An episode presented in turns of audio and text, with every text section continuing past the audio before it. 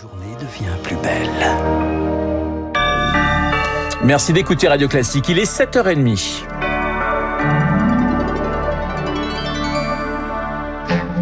La matinale de Radio Classique avec Renaud Blanc. Réduire la durée de l'assurance chômage de 40% en cas de marché favorable, c'est la volonté du gouvernement dévoilée très discrètement vendredi auprès des syndicats. Ça ne passe pas. Un coup de pouce pour se chauffer au bois. À partir d'aujourd'hui, les foyers les plus modestes peuvent s'inscrire pour une aide de l'État. Et puis c'était le dernier vestige du zéro Covid. La Chine s'apprête à lever l'obligation de quarantaine pour les voyageurs étrangers en pleine explosion du nombre de cas. Radio. Classique. Et le journal de 7h30 nous est présenté par Léa Boutin-Rivière. Léa, les syndicats ne décolèrent pas au sujet de l'assurance chômage. Ils ont reçu vendredi le projet de décret pour la réforme qui doit s'appliquer le 1er février. Le ministère du Travail tablait jusque-là sur une baisse d'un quart de la durée d'indemnisation des chômeurs lorsque le marché est favorable.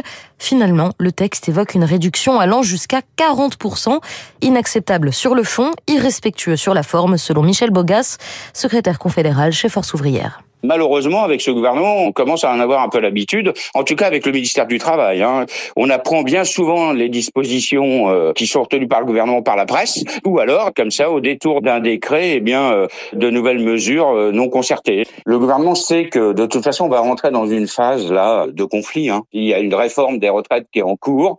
Le dialogue va se rompre. Je crois qu'il s'est dit, quitte à, quitte à faire, autant essayer de, de diminuer les droits le plus possible, et puis on verra bien après, quoi. Un peu du jusque boutisme, me semble-t-il. C'est bizarre quand on se dit, euh, comme le dit le gouvernement, est un gouvernement de dialogue. Le secrétaire confédéral FO, Michel Bogas. Les médecins, eux aussi, sont en colère. Vous en parliez, Renaud. Ils veulent que leur tarif soit doublé de 25 à 50 euros la consultation. Alors, la grève démarrée hier se poursuit. On en parlera de nouveau dans le journal de 8 heures. Une autre annonce du gouvernement, il s'agit cette fois, Léa, d'un coup de pouce. De quoi se chauffer pendant un hiver délicat sur le plan de l'énergie. L'exécutif a dévoilé une aide pour les ménages qui se chauffent au bois. Et comme le gaz, comme l'électricité, eh les prix ont augmenté 30% en plus sur un an. Alors en quoi cette aide consiste-t-elle exactement? Le point avec Julie Droit. 3,4 millions de personnes se chauffent au bois en France, mais seulement 2,6 millions de ménages seront concernés par cette nouvelle aide exceptionnelle. Les personnes seules, qui gagnent jusqu'à 2260 euros, le double pour un couple avec deux enfants. Pour ceux donc qui se chauffent avec des bûches, l'aide sera de 100 euros pour les plus modestes et de 50 euros pour ceux ayant des revenus un peu plus élevés.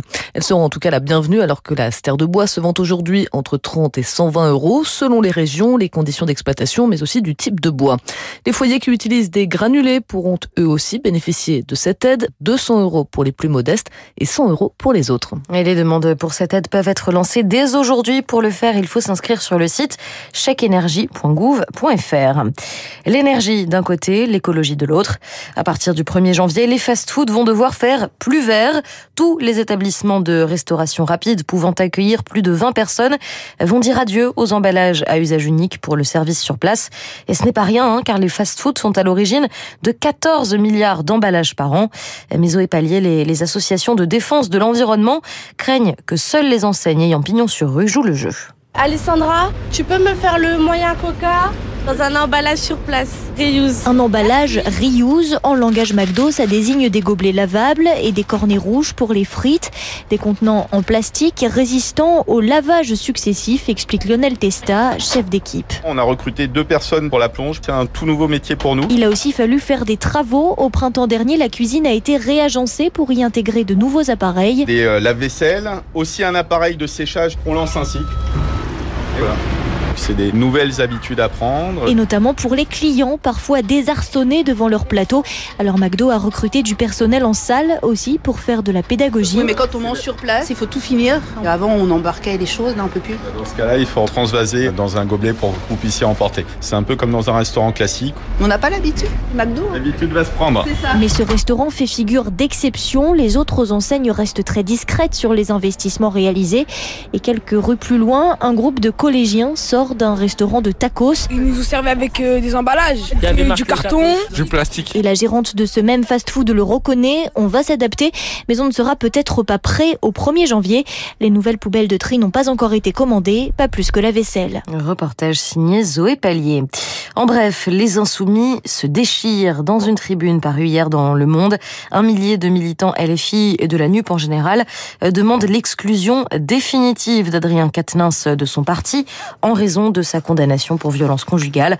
Pour l'heure, il est simplement suspendu de la formation. Vous écoutez Radio Classique, il est 7h36. Léa, le bilan de la tempête glaciale qui touche les États- les États-Unis, pardonnez-moi, s'alourdit. 49 morts au moins, dont 27 dans une seule partie de l'État de New York.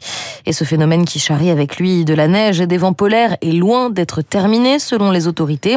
À New York, on attend encore 30 cm de neige. La tempête a certes baissé en intensité, mais les autorités préviennent être dehors reste dangereux.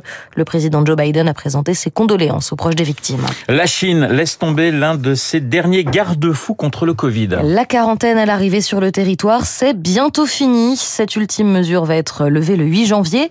Éric Mauban, bonjour. Bonjour Léa, bonjour à tous. L'isolement pendant 5 jours à l'hôtel, c'est donc terminé. Même chose pour les 3 jours d'observation à domicile. Et oui, grosse satisfaction pour euh, les étrangers en visite en Chine. Seul un test négatif de moins de 48 heures sera exigé pour entrer sur le territoire chinois.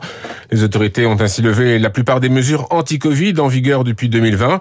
Une décision prise à la suite des manifestations de plus en plus nombreuses à travers le pays. Désormais, Pékin ne considère plus le Covid comme une pneumonie, mais comme une maladie contagieuse. Donc moins dangereuse. En conséquence, eh bien, les Chinois seront autorisés à voyager, mais aucun calendrier précis n'a encore été dévoilé. Pas de quoi non plus euh, se réjouir. hein. Selon les estimations de plusieurs études occidentales, la levée des restrictions pourrait entraîner la mort d'environ un million de personnes ces prochains mois. La Chine a décidé depuis dimanche de ne plus publier de statistiques. D'après le bilan officiel, le pays le plus peuplé de la planète n'a enregistré que six morts du Covid depuis la levée des restrictions. Un chiffre largement sous-évalué selon nombre d'experts. Merci Eric. Et je rappelle que ces chiffres étant euh, justement largement contestés, la Chine a pris la décision dimanche de tout simplement ne plus pu- publier les bilans de la pandémie. Dans la lutte contre le Covid, les vaccins ont été cruciaux, ces fameux sérums ARN messagers. Maintenant que la contagion s'est ralentie au niveau mondial, une question se pose. Cette technologie va-t-elle pouvoir être appliquée à d'autres maladies?